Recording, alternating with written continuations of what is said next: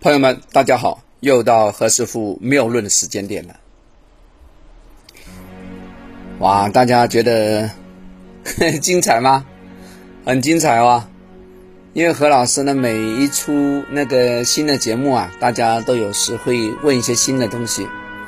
那么呢，我受到大家的启发呢，有时我也会写一写新的。有时呢，我写稿，有时呢就不写稿。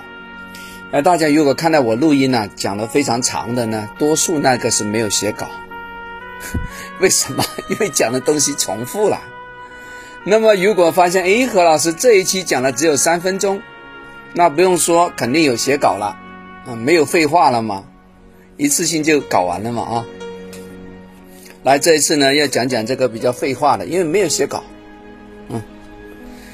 哎，那个朋友问何老师啊，如果不知道。配偶方的八字的，那怎么知道这个一定会有好的婚姻？话说一定会碰上狗屎的婚姻呢？啊，因为这个是男的，我就讲男的啊，这男孩子的，来跟大家讲讲啊。我们如果把年月日时辰呢展开来看，如果你是甲木的日主，甲己合土嘛，是不是天干五合啊？哎。如果学八字的人没有将这个天干五合搞清楚的话，呃，其实他上不了最高档次，因为这是最高档次的学问啊。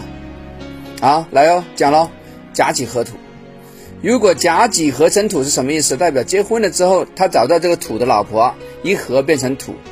如果这个男的他整个人生格局里面呢，他凑成的这个成功密码里面要土的话。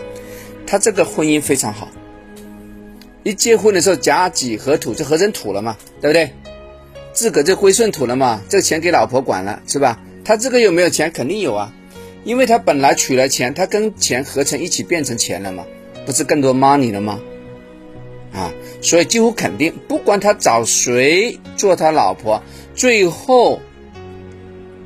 他们两个在一起都是非常快乐的啊，公主跟王子从此快乐在一起啦。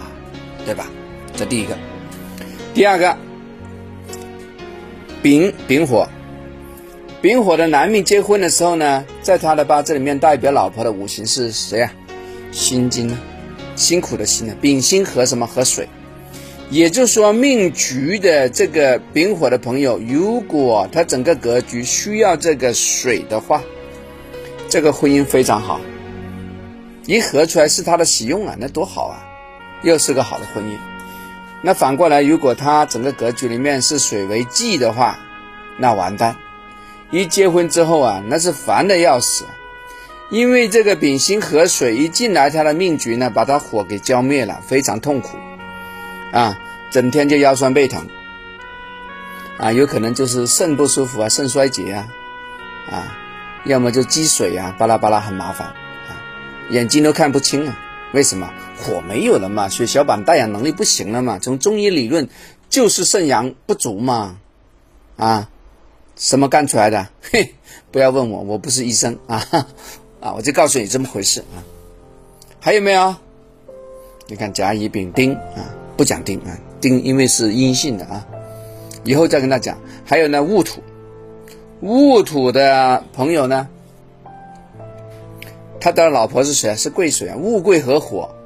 哎呀，这是非常好啊！物贵一合了之后变成火，火又去生这个土，也就是说，这个是八字生弱的朋友呢，一找了老婆马上转运。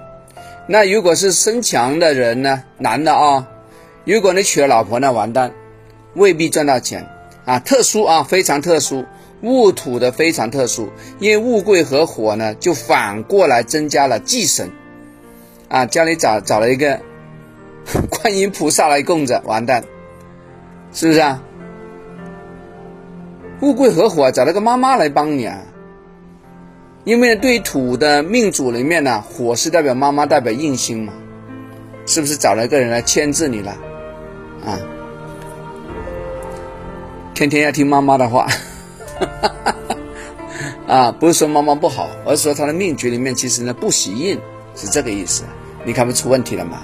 啊，老婆就唠唠叨叨喽，非常唠叨，妈妈就唠叨了嘛，啊，不唠叨的怎么叫妈妈呢？是吧？